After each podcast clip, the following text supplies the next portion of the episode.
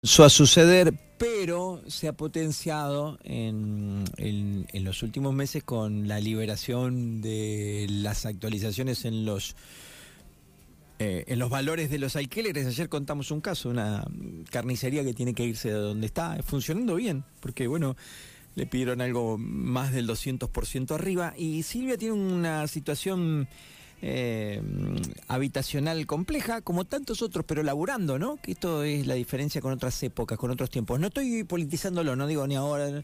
Digo, desde hace un tiempo empieza a costarle a la gente que trabaja, le empieza a costar mucho las cosas básicas como alquilar. Silvia, buen día, ¿cómo estás? Hola, Seba, ¿cómo estás? Buen día. Bueno, ¿qué tema, no? El habitacional. Estamos complicados con el tema habitacional. Eh, yo hace más de seis meses que estoy buscando una casa que yo pueda pagar. Eh, o sea, no, no estoy pidiendo nada más que una casa para poder alquilar y pagarlo con, con mi sueldo. Eh, yo trabajo de lunes a lunes y la verdad que hoy afrontar un alquiler de 250 mil pesos, 280 mil, no, no está en mis posibilidades. ¿Y, y, y qué se hace? Esa es la pregunta, porque vos lo estás buscando, no es que estás esperando que te llamen. ¿Qué se hace? No. Yo ya llamé a todas las inmobiliarias, todas, todas las semanas, llamo a todas las inmobiliarias, porque me dicen, fíjate, la semana que viene por ahí entra alguna casa. Bueno, hoy llamé y lo único que tienen es pieza, cocina, baño, que yo vivo con mis dos hijos, 16 la nena y 20 el varón. Imagínate, nosotros como mujeres necesitamos una habitación para nosotras, como me decía mi hija, dice mamá, eh, tenemos que juntarnos en una habitación a dos, no hay problema. El tema es que yo necesito sí o sí dos habitaciones, ¿me entendés? Y hoy por hoy, afrontar un alquiler de dos habitaciones no me han pedido menos de 230 mil pesos. Uh -huh. Y nada en un barrio céntrico, no, no, no, no, no. Inclusive algunas de barrio que, que las alquilan y es una locura, es una locura lo que están pidiendo. Qué bárbaro.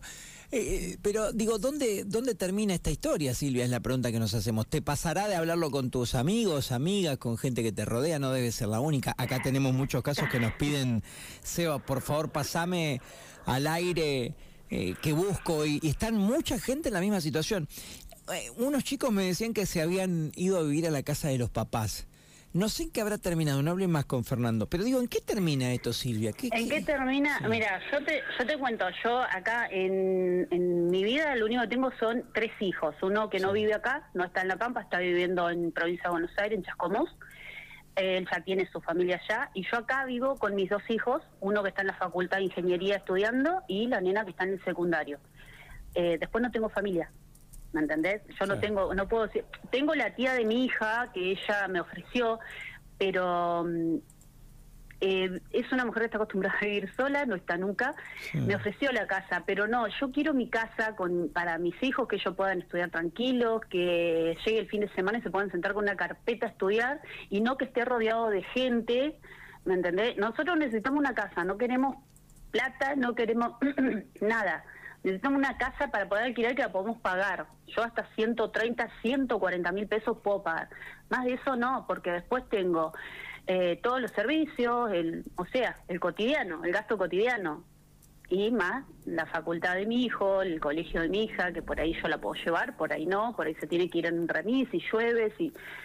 Eh, son todos gastos gastos que estoy afrontando sola y que se me hace imposible. Y hoy conseguir una casa es una locura. El otro día me pedían 260 mil pesos, dos meses de alquiler, dos garantes que ganen más de 300 mil pesos y uno con una propiedad, que los garantías las tengo.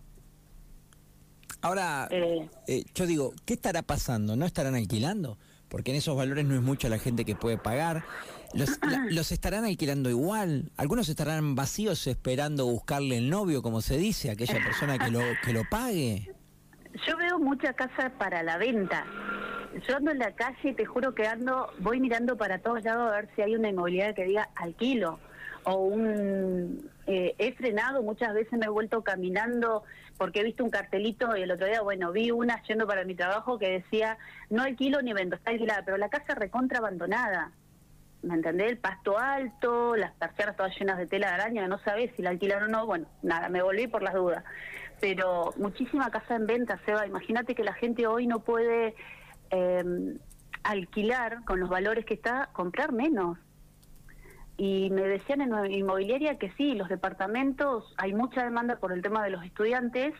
Eh, y que se alquilan rápido porque están en un valor entre 120 y 130 mil pesos. Muchas veces dos estudiantes alquilan una sola casa, dos chicas y, pueden acomodarse.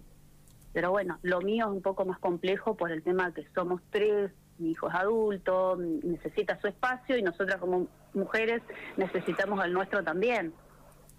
Qué bárbaro, qué, qué difícil esto es. Repito lo que dije al principio, Silvia. Es con gente que trabaja, es con gente de laburo, es con gente que toda la vida trabajó. Y Yo trabajo en 12 lugares, en 12 casas de familia, hago servicio de catering cuando me llaman los fines de semana. Y bueno, tengo otro trabajo más por ahí en algunos eventos y demás. Yo trabajo, a mí me dicen, eh, tal día, tal, sí, ahí voy. Eh, o sea, el problema mío hoy es poder bancarme todos los gastos sola, porque mi hijo también trabaja eh, los fines de semana. Sábado y domingo trabaja en, una radio también, y pero él tiene que pagarse sus gastos de la facultad. Él, él se está solventando sus cuadernillos, su, si por ahí también tiene que irse en remis, porque yo vivo lejos de la facultad y del colegio de mi hija, eh, él guarda su dinero para eso, él está estudiando, está con todas las pilas. No le puedo cortar hoy por hoy a un chico el, estudio. Decirle, no, no, anda a trabajar y, y ayúdame con los gastos. No, no, es la herencia, le voy a dejar una profesión. No, y además me parece como, si bien los míos son chicos todavía, pero me acuerdo de mi papá y mi mamá, el esfuerzo que hicieron para que yo me pueda ir a estudiar, digo, debe ser tan doloroso como padre no poder seguir eh, pagando eso que consideramos un poco la herencia que uno le deja a nuestros hijos, ¿no? Eh, Por supuesto. Debe, ser una situación eh, horrorosa. Ah, mira, el último recurso que tomaría sería que mi hijo empiece a trabajar de lunes a viernes para ayudarme con los gastos. Sería el último recurso. No no le quiero cortar el, estudio. Él está estudiando en la Facultad de Ingeniería y, y sería el último recurso mío decir, hijo, no doy más, hasta acá llegué eh, y también mi sueldo es relativo, imagínate empleada domésticas por horas, si llueve que te dicen que no vaya. Yo tengo fibromialgia y hay días que yo no me puedo levantar de la cama, pero le pongo toda la onda a la vida. Pero bueno, eh, si yo un día no voy a trabajar es un día perdido para mí. ¿Me entendés? Entonces no me puedo comprometer a pagar un alquiler que es una locura, porque es una locura, 250, 280 mil pesos ¿Cuánto tenés que ganar? No, te entiendo, te entiendo. Bueno, ¿y cómo sigue esto? Esperando. ¿Cuánto tiempo tenés? ¿Cuánto te queda? Eh, nada. Nada, esta semana. Yo tengo otra semana. Yo necesito que el que sepa una casa, dos habitaciones y que, que estén esos valores. Si la tengo que pintar, la tenemos que arreglar, la tenemos que limpiar. Mis hijos son súper compañeros conmigo. Somos un equipazo, los tres. Eh, por eso no hay problema el tema de arreglarla, pintarla, demás, no hay problema, no sería problema. El problema es que no conseguimos y nos tenemos que mudar ya. Ahora, eh, ponele, ¿qué haces? Porque te queda nada, te tenés que mover ya. ¿Qué haces? ¿Te tenés que ir sí o sí? ¿O te van a esperar hasta que consigas un alquiler? No sé si van a esperar. Yo hace seis meses que estoy buscando. El señor dueño de esta casa no me quiso renovar alquiler porque no llegamos al acuerdo, o sea, al dinero que él pide. Sí. Eh, entonces estoy sin contrato, Seba. Si él mañana viene y me dice te vas de acá, yo me tengo que ir. Y no quiero ser una más en la calle esperando que... No, no quiero que nadie me dé nada. ¿Me entendés? Yo no quiero que me caiga alguien de la municipalidad y me diga, bueno, andate acá. No, yo quiero mi casa y pagarla yo. ¿Querés dejar un, número de contacto, no sé, una red social, lo que vos quieras, una forma de que... ¿Quién te dice que por ahí esté escuchando del otro lado alguien que pueda dar una, por supuesto. solución? tengo, tengo fe, tengo fe en Dios que me va, que alguien va a aparecer. Eh, mi número de teléfono es 2302 550450. Bien, ¿lo repetimos? 02302 550450. Está bien.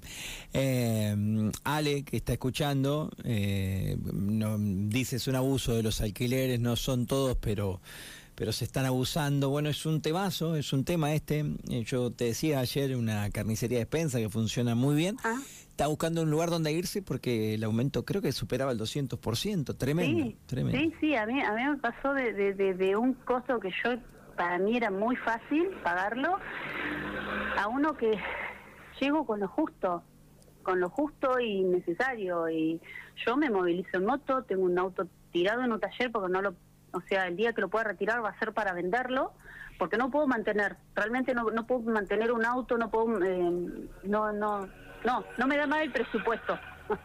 Pero sí, se están abusando y es una locura. ¿Y te, te, afecta, te escucho bien, yo, pero te afecta en el día a día lo emocional o no? ¿Estás, estás bien? ¿Todavía estás así sin...? sin, sin yo estoy pila, yo tengo fe.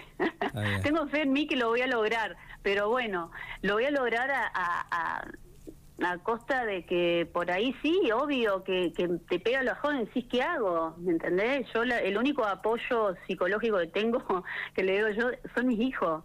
Después, este tema yo no lo hablo con nadie. Y me han ofrecido porque mi hija lo comentó acá, uy, sí, sé el, el problema que tenés. No es un problema, o sea, el problema sí ya está, necesito una solución. Yo hoy necesito una solución porque el problema ya lo tengo.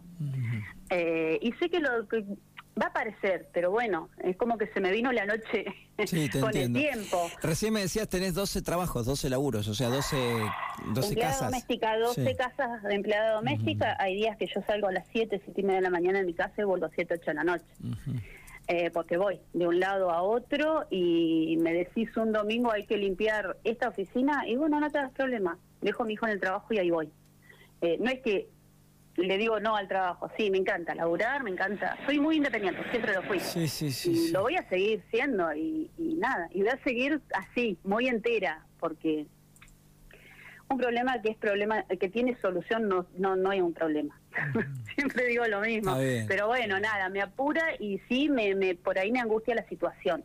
El no poder conseguir, el no no llegar a una no puedo llegar a un arreglo con el dueño de esta casa, no puedo llegar porque sí sé el costo que tiene, es una casa grande, es confortable, pero bueno, no está dentro de mis alcances económicos.